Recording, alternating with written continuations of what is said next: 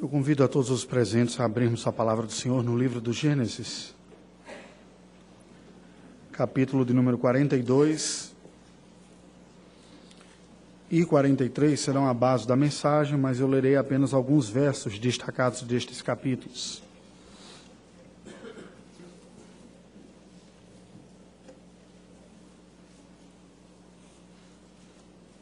Gênesis capítulo de número 42 e 43. Lerei no capítulo 42 os versículos 6, 9, 21 e 28.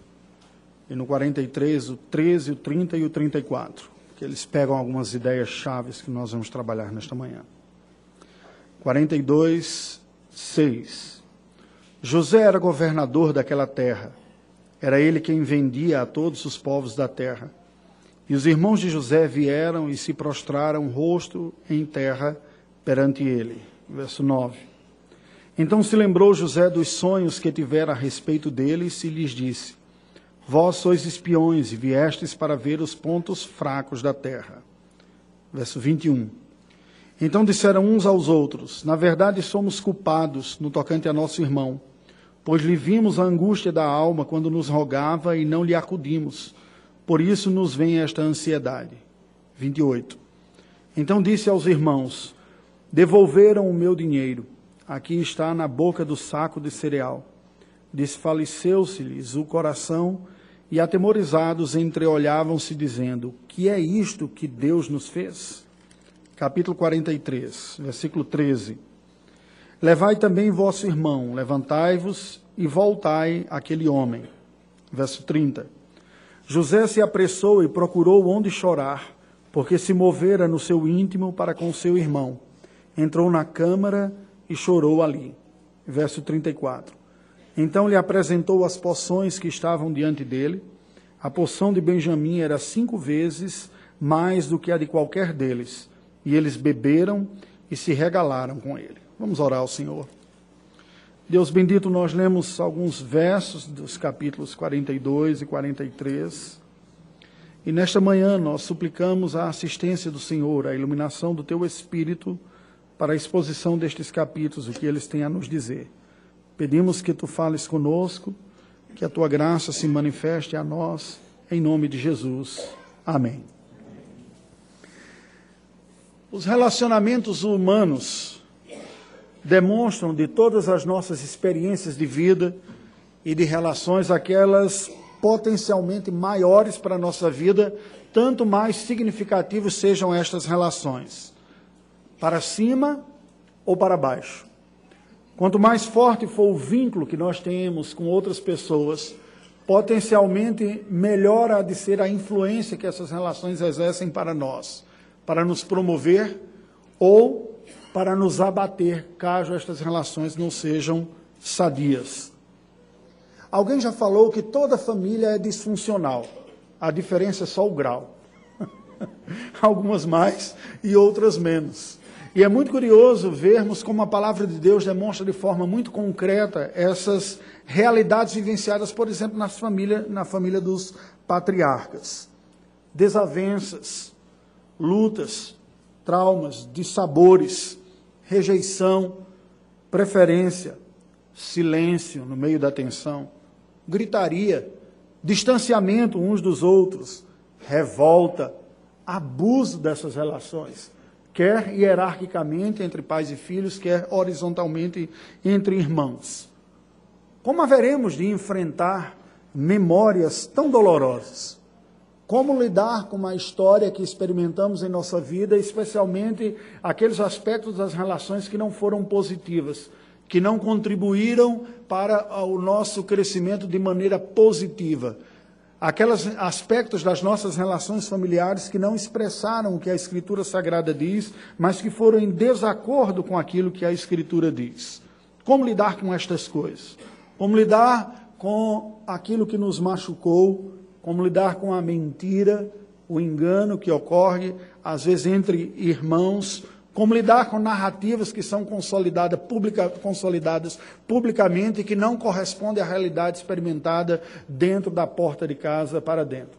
Como lidar com estas imagens que muitas vezes não batem entre o que se espera, o que se desejaria experimentar, o que os outros imaginam que nós vivenciamos e aquela realidade que nós desfrutamos, objetiva ou subjetivamente percebida, quando a nossa cabeça repousa no travesseiro de noite e muitas vezes apresentamos em lágrimas diante do Senhor o que temos sentido e a distância entre o que imaginamos e o que experimentamos.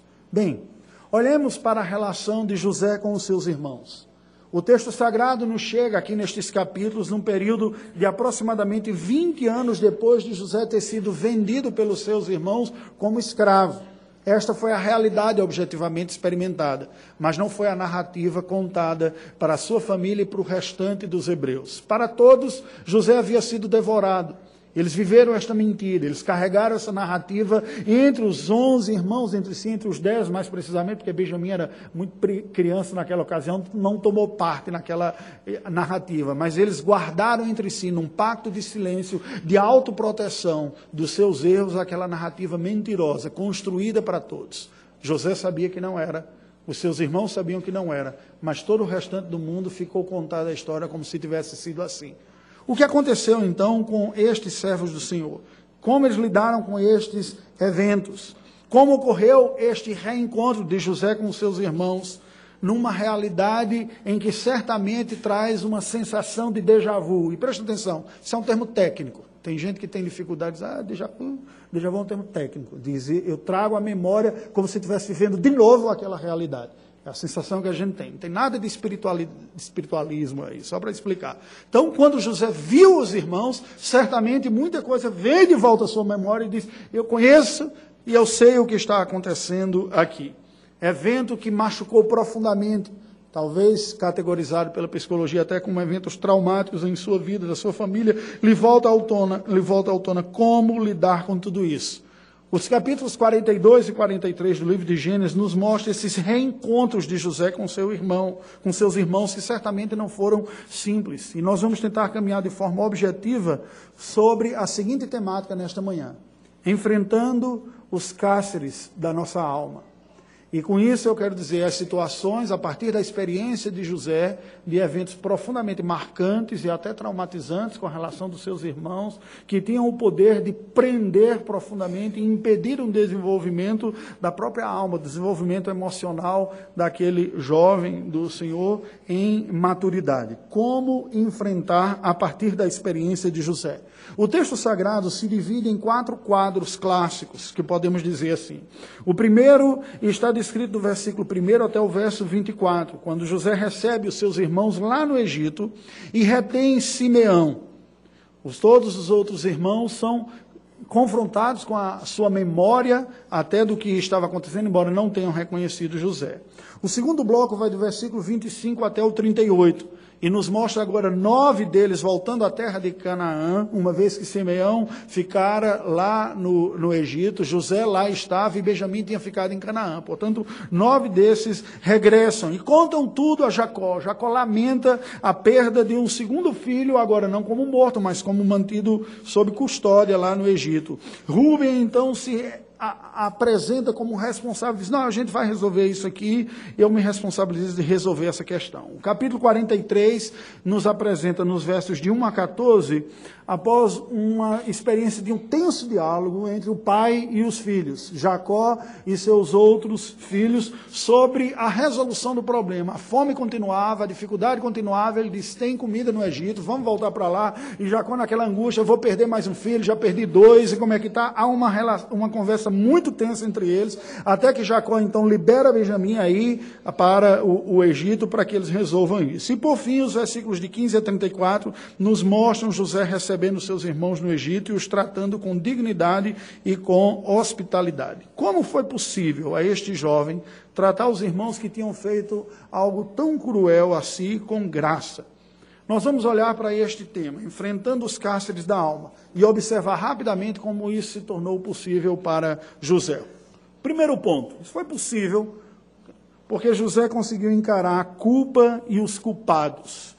No capítulo 42, versículos de 1 a 4, nós vemos isso. Vejamos, versos de 1 a 5. Jacó envia dez dos seus filhos para comprar comida no Egito, porque agora o mundo já estava dominado por aquele período da fome. Havia se passado sete anos de prosperidade no Egito, e a fome se abate não somente sobre o Egito, mas sobre toda aquela região que em geografia bíblica é conhecida como crescente fértil. É chamada de crescente fértil porque você consegue perceber quase como uma lua crescente num sinal abobodado assim, desde a Mesopotâmia, entre os rios Tigre e Eufrates, passando lá por cima e descendo pela costa ocidental do Oriente Médio, o que seria a região do Líbano e de Israel, que é a margem mais fértil do Oriente Médio. Geograficamente é precisamente isso. Mas a fome foi tão grande que mesmo esse lugar, que é considerado celeiro o Líbano era considerado celeiro do Império Romano lá no Oriente Médio, até hoje é uma região assim. A fome se espalhou completamente. E quando ela chegou, acabou o mantimento na terra de Canaã. Mas havia rumores de que no Egito havia mantimento. Então, Jacó chama os seus filhos e envia os dez mais velhos. Ele não tem mais José, imaginava que estava morto, segura Benjamim dentro de si e envia os dez. Os versículos de 6 a 17 nos mostra que os dez filhos de Jacó chegam então ao Egito e José os recebe.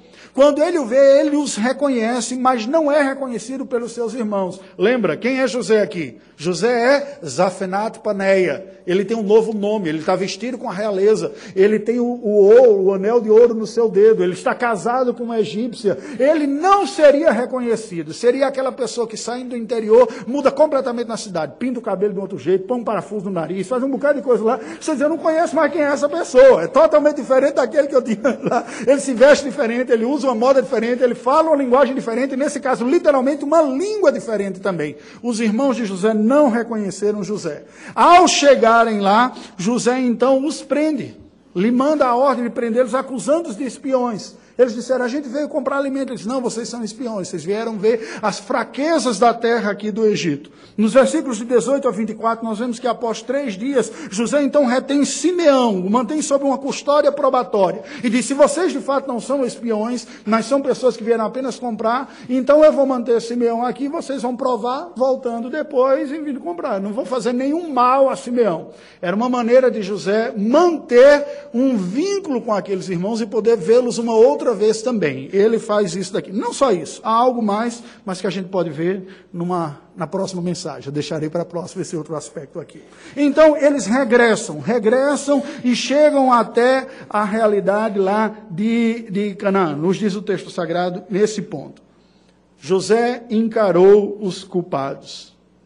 E os culpados, pelo texto sagrado, encaram sua própria culpa também. Benjamim não desce ao Egito vai apenas os irmãos. Os irmãos de José, nos diz versículo 6, se prostram com o rosto em terra perante José. O versículo 8 nos diz que José reconhece os irmãos, mas eles não o reconhecem. O versículo 9 nos diz que José lembra dos sonhos que tivera, aquele que parecia tão distante de realização nos dias mais difíceis de sua vida, quando veio os seus irmãos prostrados diante dele, aqueles sonhos que tivera lá na adolescência ainda e que narrou aos seus próprios irmãos. No versículo de números 16 e 17, José exige a presença de Benjamim e prende os demais por três dias. Os versículos 21 e 22 nos mostram uma crise de consciência dos irmãos de José pelo que fizeram. Eles narram isso. Eles dizem: será que Deus está nos visitando pela nossa culpa, por aquilo que fizemos com José? Irmãos, 20 anos. 20 anos vivendo uma mentira para os outros. 20 anos um pacto de cumplicidade, de uma de uma trama maligna entre eles, mantadas, mantidas em segredo, mas gozando de uma imagem pública de nobreza que eles não tinham. 20 anos convivendo com isso entalado na consciência. Não tem alma que fique saudável dessa maneira. Ou a pessoa se corrompe vira um troglodita, desumanizando-se, ou ela é torturada pela culpa sem saber como. E isso aparece na vida dos irmãos quando, 20 anos depois, não reconhecendo José, estão numa situação de risco, de morte, sentindo, e é como se as consciências lhes devolvessem, dizendo: vocês estão pagando pelo que fizeram. E eles mesmos dizem: não estaria Deus então nos castigando por aquilo que fizeram? Esta é a marca de uma consciência afetada pelo pecado, mas que não experimentou o perdão e a graça. O texto segue, segundo bloco, versículos de 25 a 38. Como é impossível enfrentar os cárceres da nossa alma. José os enfrentou encarando responsabilidades e temores. E isso vai se descrever, nós aprendemos daqui precisamente da relação de Rubem com seus irmãos e Jacó, não propriamente José, mas Rubem. Veja que nesse trecho, dos versículos de 25 a 38, nós lemos o seguinte: nos versículos de 25 a 36, eles regressam. E ao regressarem ao Egito e tentarem comprar pela segunda vez uma outra quantidade, eles percebem que tinha havido uma devolução do dinheiro. Quando eles chegam lá em Canaã, eles dizem, o dinheiro que nós levamos, eles colocaram de volta. Eles ainda não voltaram ao Egito ainda, mas eles perceberam quando chegaram que o que tinha pagado tinha sido voltado. E eles narram tudo ao pai com temor. Ele diz, olha o que aconteceu, gente chegou lá, ele começou a fazer perguntas, perguntou por outro filho, eu não sabia o que dizer. E ele diz, mas por que vocês disseram que tinha Benjamim aqui? Já não me basta ter perdido José, agora eu vou perder Benjamim também também. Ele disse, pai, eu não sei, ele que foi fazendo pergunta, a gente só foi respondendo. Eu lá imaginava que aquele cara depois ia pedir que o meu irmão mais novo voltasse para cá. Você imagina a tensão que foi naquela conversa toda lá em Canaã. Então, Rubem como primogênito, se levanta, possivelmente sentindo o peso da responsabilidade moral e espiritual de um primogênito na cultura hebraica, que não é apenas o irmão mais velho. Às vezes a gente ouve o primogênito dizer, ah, naqueles dias da Bíblia era injusto, o primogênito recebia tudo pela metade, tinha honra, tinha isso, mas aumentava as responsabilidades também. Ele é uma espécie de tutor do seu pai, de um ajudante com relação aos seus irmãos. E Rubem aqui assume isso e diz, não, olha, eu assumo esta realidade. Né, eu vou, a gente leva Benjamim para lá, e se acontecer alguma coisa, eu assumo com a minha própria vida o cuidado dele. Nos diz esses versículos aqui. O que é isto que Deus nos fez? Diz o versículo número 28, a consciência dos irmãos. Jacó lamenta pela perda de José e de Simeão, e diz: se vocês levarem Benjamim, eu perder Benjamim também. Serão três os filhos que eu vou perder. Já não bastou eu ter perdido José, já não bastou ter perdido, não pela morte, mas pelo cárcere de Simeão. Agora vocês querem me levar também, Benjamim.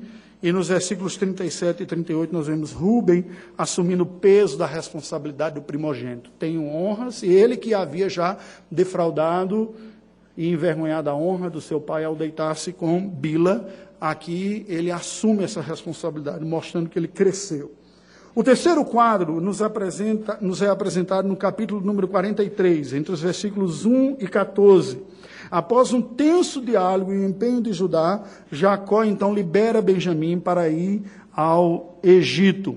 Nos versículos de 1 a 10, nós vemos que persistindo a fome, ocorre aquele diálogo tenso de Jacó com seus filhos sobre Benjamim. Ele está dizendo: Eu não quero mandar mais esse outro aqui. Tem esse, esse papo difícil, como muitas vezes em família existe. E alguns papos difíceis são necessários. Não tê-los é não resolver as questões envolvidas. Por mais difícil que, que houvesse, eles encaram esse papo aqui. Os versículos de 11 a 14 nos mostram que Jacó então ordena que eles levem presentes para aquele que era o governador do Egito, que tinha prendido Simeão, e o valor do pagamento dos cereais em dobro. Pagar pela primeira, a primeira leva, que eles receberam o dinheiro de volta, e pagar pela segunda, como que demonstrando, nós estamos bem intencionados. Aconteceu alguma coisa aqui, não foi de nossa culpa. A gente não enganou vocês. É tanto que a gente está trazendo o pagamento da primeira parcela, que não caiu na conta, né? e o da segunda parcela aqui também, com mais alguns juros antecipadamente para mostrar boa vontade. Isso é o que o texto sagrado nos apresenta. Judá, no versículo número 9, se responsabiliza por Benjamim. E aí nós ficamos pensando, teria sido uma espécie de peso na consciência que ele não teria conseguido resolver naquela época com José, ele que tinha intervido e disse: Olha, não vamos fazer isso não. E no final, quando ele dá as costas, os outros irmãos pegam José e vendem. Nós não sabemos, não adianta especular o que ocorre. O fato é que ele diz: Eu, Judá, ele diz: Eu me responsabilizo. Rubem tinha tentado amenizar anteriormente, mas nessa altura é Judá quem faz isso. No verso número 14, nós vemos que Jacó então se rende aos argumentos dos filhos. Ele como pai. E não é o fato de ser pai que nós não podemos aprender com os filhos. Ele que é pai entende que há tensões e há riscos no meio daquela situação, mas ele se rende. Se ficarmos aqui, morreremos todos de fome. Há um risco em voltar lá para o Egito e enfrentar novamente aquele governador com aquelas acusações? Há. Vamos fazer o que há de melhor. Vamos levar o pagamento da primeira compra, da segunda compra, alguns presentes e vamos encarar. Porque não fazer nada é encarar uma morte certa. A passividade diante dessa fome não é o caminho que se convém. Então, é nesse sentido que eles enfrentam as circunstâncias e Jacó, dolorido, meio que antevendo já a tragédia, novamente numa espécie de déjà vu, eles perdi José, sei o sofrimento que é, agora eu corro o risco de perder também Benjamim, como muitos dos sofrimentos fantasmas que nós experimentamos em nossa vida. Vemos alguma semelhança com situações traumáticas do passado e já antecipamos e dizemos, vai ocorrer de novo, do mesmo jeito, e não pode, e a pessoa já começa antecipadamente a sofrer por uma coisa que nem sabe se vai ocorrer. Foi o que ocorreu com Jacó aqui. Por fim, chegamos ao quarto quadro, o último, entre os versículos 15 e 34 do capítulo 43. José então recebe os seus irmãos no Egito e os trata com uma digna hospitalidade, bem diferente do temor que eles abrigaram no coração, frustrando todo aquele medo antecipado que, de uma maneira doentia, a alma humana muitas vezes faz. Experimentei algo, terrivelmente quer experimentar novamente algo parecido, você antecipa o quadro pior, eles são surpreendidos por um acolhimento bem diferente dessa segunda vez. José os recebe, lhes dá um banquete, recebe honrarias dos seus irmãos, emociona-se quando vê Benjamim e diz: Esse é aquele quem falava, era o filho de Jacó, do seu pai, mas também de sua mãe, de Ra Raquel. Aquele com quem ele tinha um vínculo maior, e abraça, e chora, e se emociona junto com ele, e oferece um banquete para os seus irmãos, dando porções bem generosas para todos e muito mais generosas para Benjamim, com quem ele sentia um vínculo bem maior. O que é que nós vemos aqui? Nós vemos na pergunta desses irmãos. Nós vemos na postura de José também, aquele quando ele não se apresenta, ele ainda não diz que é José, mas uma postura de honra e de cuidado para com os seus irmãos. Hospitalidade serviçal, inclusive, mostrando-se, é, juntamente com os seus, com o acolhimento que dera, a, a atitude de honra de tratá-los serviçalmente, oferecendo para lavar os pés. Né? Os seus irmãos tinham os pés lavados, que na cultura antiga era um ato profundamente serviçal, ligado àqueles que estão na base da pirâmide social e que o Senhor Jesus nos ensina, quando ele mesmo lava os pés dos seus discípulos. Há um compartilhar cultural aqui. No versículo número 26, nós vemos os irmãos de José se prostrarem em terra perante ele com os presentes em mãos. Novamente, um déjà vu do mesmo quadro deles se prostrando e não sabiam eles que estavam cumprindo aquele sonho profético de José, mas José sabia. Viu pela primeira vez e vê agora pela segunda vez. E no versículo 34 nós vemos esse banquete com a porção maior para Benjamim. O que, que o texto sagrado nos indica aqui, meus irmãos? Os reencontros de José com seus irmãos revelaram fortes e potencialmente intensas oportunidades da graça para todos os personagens envolvidos, para que eles encarassem e enfrentassem os temores e os fantasmas das experiências não resolvidas e emocionalmente desgastantes que eles tiveram em vida. A mensagem original nos mostra que Deus usa tudo para executar o seu plano de redenção da história, no macro. O Senhor mandou a fome que a geografia experimentou durante todo aquele mundo conhecido do Oriente Médio, mas providencialmente já estava trabalhando de antemão há décadas com o livramento da morte por José através da inveja de seus irmãos. Vejam que, sem negar a responsabilidade e a culpa real de todos os agentes no processo, o Senhor usa, dirige, coordena e concatena toda a realidade para que o seu bom propósito de salvação da humanidade, especialmente de preservação do seu povo, se executasse na história. Isso no macro. Mas no micro, no dia a dia, na biografia, existiam tramas, tensões, relações, questões que nós não podemos diminuir para aqueles agentes envolvidos. E o que Deus está mostrando com tudo isso é que a graça dele é suficiente para que nós experimentamos as experiências as mais difíceis e mesmo traumáticas na vida, nas nossas relações, e assim vivamos a vida de forma leve, através do perdão, da generosidade, da reconciliação e da cura das feridas da alma. A confrontação com as memórias e os carrascos da alma, é o meio ordinário de Deus de restaurar o seu senhorio sobre a nossa vida. Preste atenção.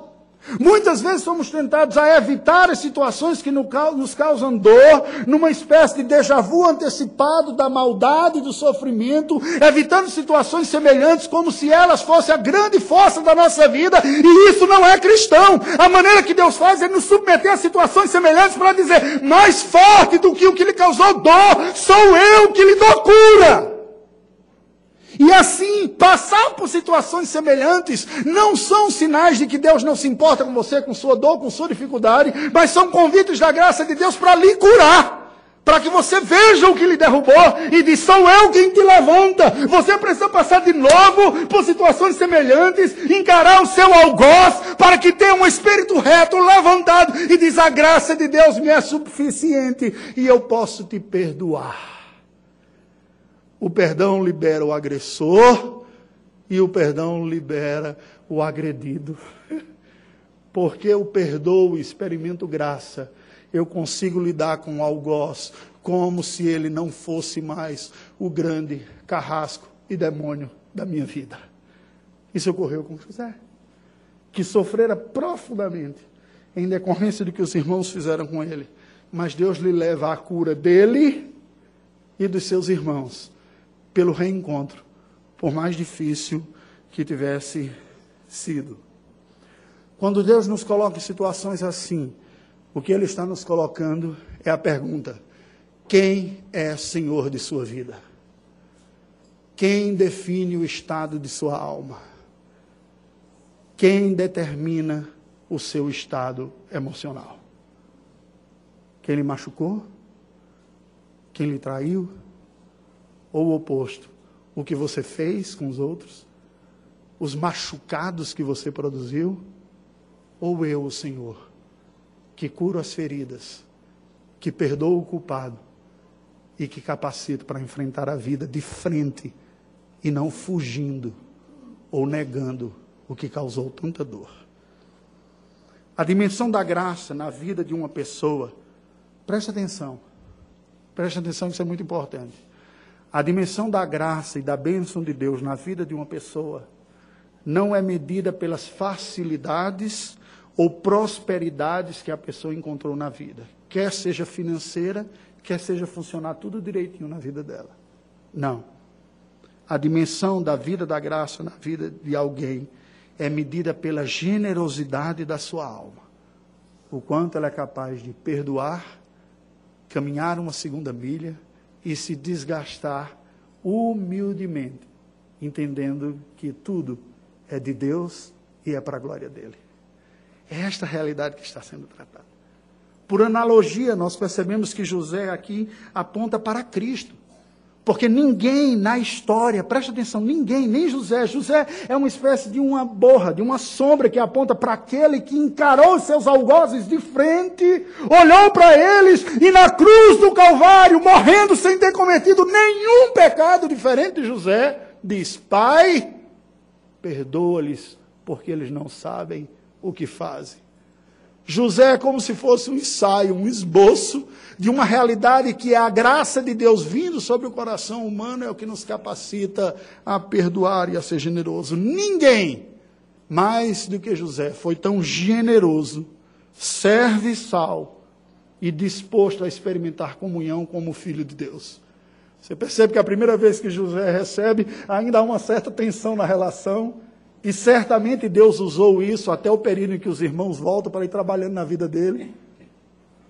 E o segundo encontro já é melhor em termos de relacionamento e já é mais pautado pela fraternidade. Qual o recado que o texto sagrado nos dá? Preste atenção. Deus se utiliza de todas as coisas para cumprir o seu plano redentor. Sendo assim, nós devemos olhar com fé e confiança para o Senhor para encontrarmos na Sua graça a força e o poder necessários para o perdão dos nossos pecados, a cura dos nossos temores e a capacidade de perdoar os outros que nos machucaram e de servi-los. E indo mais adiante, de manter até comunhão com aqueles que nos foram agressores. Tudo isso só é possível pela presença de Cristo em nossa vida e a libertação que a presença de Cristo dá às amarras da nossa alma. Preste atenção, você que me ouve. Você pode enfrentar circunstâncias na sua vida que você diz, pastor, não dá, é demais, eu não aguento, é muito difícil. O que você está dizendo e a Bíblia diz de mim, eu não tenho condições de fazer. E deixa eu dizer, aleluia. Deus está levando no limite de você mesmo para que você morra. E você diz, Senhor, eu não dou conta. Qualquer passo a mais, além disso aqui, já não sou eu, mas Cristo em mim. É o Senhor, porque eu não dou conta de caminhar esta segunda milha, de oferecer esta outra face, de chamar. Eu não dou conta, não mais eu, mas Cristo em mim.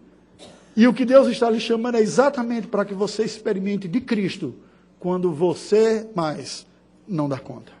Concluindo, por sermos caídos e vivermos em um mundo caído, nós enfrentamos na vida inúmeras situações dolorosas. Nós somos machucados, mas machucamos também. Sofremos injustiças, mas as cometemos também. Nós não teremos como remover as consequências de todos os nossos encontros e desencontros, mas pela graça de Deus nós temos como aplicar bálsamo a elas e encontrar graça e renovação. Negar estas tensões, fugir das situações de perigo, mentir para manter uma narrativa melhor do que é, nas disfunções das relações pessoais ou mesmo familiares, preste atenção, não resolverá nada. Apenas sufocará dentro da alma, entalando nosso coração de questões não resolvidas por culpas reais que abrigamos dentro de nós, nossas ou dos outros. A solução divina está na graça de Cristo. O perdão que a graça nos oferece para os nossos pecados, os que cometemos contra os outros e o que os outros cometeram contra nós é a substituição da culpa e do peso do fardo da desobediência ou do erro pela leveza do perdão. Da mentira protetora e atormentadora para a preservação de uma imagem pública, para o perdão libertador que diz: a minha graça e a suficiência da imagem que eu tenho vem de Cristo Jesus. Preste atenção que isso é muito importante. Gente religiosa é doente por ter uma imagem pública que os outros admirem. E isso adoece a alma. Cristãos estão satisfeitos com o sacrifício de Cristo para purificar e restaurar a dignidade. A minha é a de Cristo Jesus. E assim nós podemos substituir, haveremos de substituir o medo da tragédia pela confiança na providência. Substituir o rancor, a vingança e a amargura pelo perdão e pelo serviço pela restauração, pela restauração e pela comunhão. Tudo isso só é possível e é possível na cruz de Jesus Cristo. Eu lhe convido, portanto, a orarmos ao Senhor tendo em mente algumas aplicações na sua vida. Você se sente injustiçado ou vítima de experiências na sua vida. O seu coração se vê tentado a abrigar ódio, rancor, desejo de vingança, como uma espécie de grito por injustiça. Há uma revolta velada contra Deus Onde estava quando permitiu que aquilo acontecesse contra mim? Busque a Cristo e a sua graça. Diante do Senhor, confesse. Quer tenha sido você vítima ou algoz de algumas dessas situações e peça perdão ao Senhor, receba a graça de Deus, olhe como Deus em Cristo lhe restaura. Busque a reconciliação com o próximo, com aquele que lhe feriu ou com aquele com quem você feriu, aplicando a obra de Cristo na cruz nas relações humanas e não negando. Adoremos ao Senhor como igreja, como corpo de Cristo. E por fim, aproxime-se, sirva, ofereça amor, restaure relações, busque comunhão pela graça de Cristo Jesus. E só nele isto é possível. Oremos ao Senhor, curve a sua cabeça. Deus bendito, nós te rendemos graças, Senhor, pela obra do teu filho Jesus na cruz do Calvário obra capaz, eficaz e suficiente para restaurar o que foi caído e comido pelo pecado das nossas relações.